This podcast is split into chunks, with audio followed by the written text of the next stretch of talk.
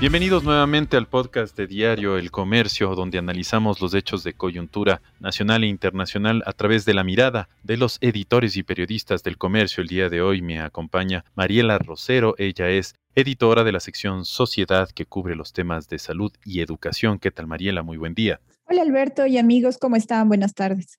¿Qué tal? Bueno, queríamos eh, abordar el tema de las vacunas, que es un tema de interés general y lo seguirá siendo durante bastante tiempo. Eh, y es eh, también este anuncio mm, de parte del, ministerio de la llegada de dos millones de vacunas de parte de una donación de los Estados Unidos. Un poco queríamos saber en qué etapa estamos de esta semana, quiénes se están vacunando y cómo está avanzando el proceso. Mariela, ¿qué tal?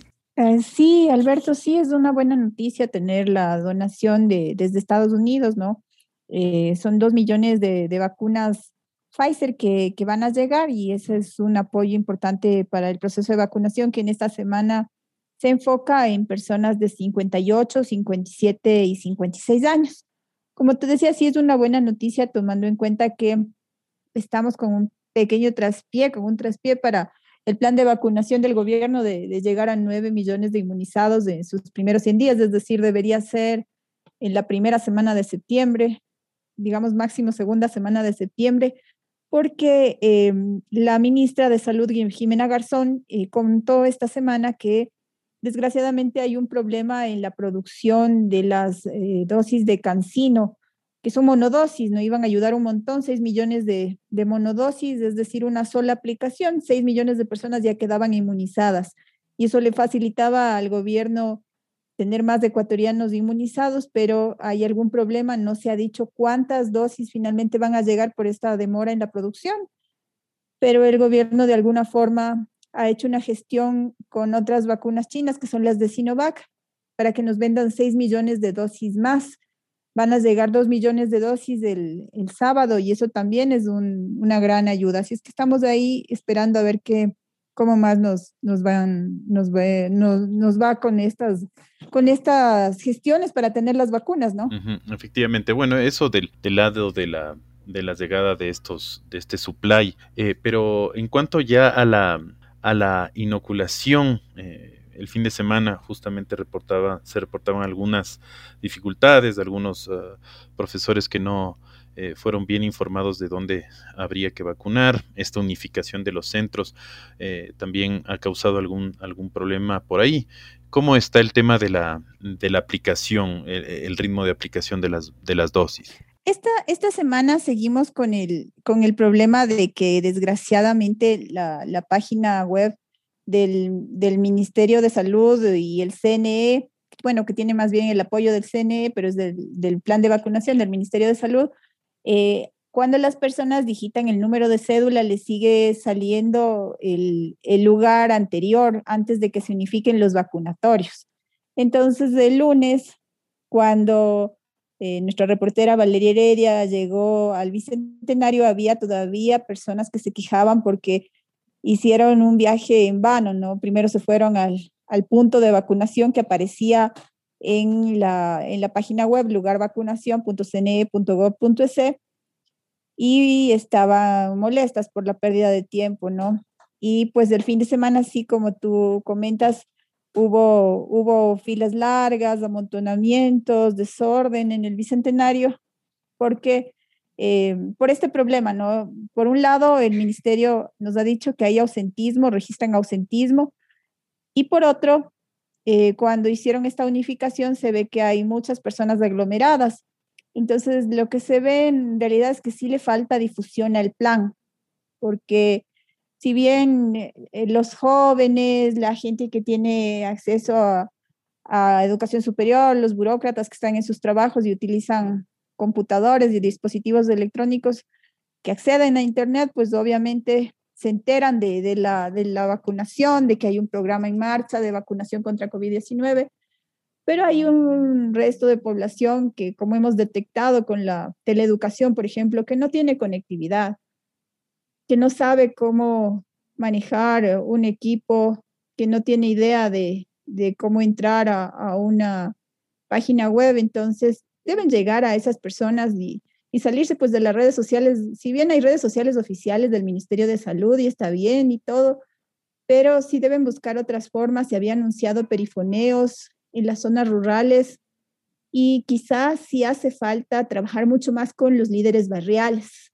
No sé si las municipalidades puedan ayudar un poco más para que la gente de forma más cercana pueda conocer, pues eh, esta semana le toca a X rango etario, las personas de tal a tal edad deben estar preocupándose de, de que les van a vacunar, porque sí, sí se escucha pues en radios que la gente llama y da el número de cédula para que por favor le digan cuándo le toca el turno de la vacunación. Entonces, sí es importante, ¿no? La ministra ha dicho ya algunas semanas que, que van a trabajar mejor en, la, en un plan de comunicación, pero veamos, veamos. Hay que, hay que seguir apostando a la vacunación, no más allá de, de que sea de un gobierno o no, es, es la salud, salud pública ahorita. Uh -huh. Y también de eso depende la economía, Alberto. Efectivamente. Y bueno, para cerrar un poquito ya, eh, recuérdanos en esta semana y en estas semanas un poco los rangos etarios que se están vacunando para que la gente siga pendiente. Parece, hubo unos anuncios en esta semana acerca de que podrían adelantar cier ciertos rangos etarios, pero para el próximo mes, ¿cómo, cómo se ve el panorama en este lado? Eso es súper interesante, ¿no? Porque como se hablaba de que hay eh, cierto ausentismo en los vacunatorios, se pidió adelantar los rangos etarios, si bien ya sabemos, todos los países eh, decidieron que se vacune primero a los más vulnerables, a los que se pueden morir, a los que pueden estar graves en UCI, que son los adultos mayores, personas con enfermedades eh, crónicas. Eh, hay otro grupo de población que son los que más salen a la calle a trabajar, ¿no es cierto? que también se, están más vulnerables también porque están en contacto de gente que podría estar contagiada. Entonces, este, esta semana ya se anunció que a partir del 12 de julio, desde el 12 de julio, se abre la vacunación para las personas de 48 a 16 años.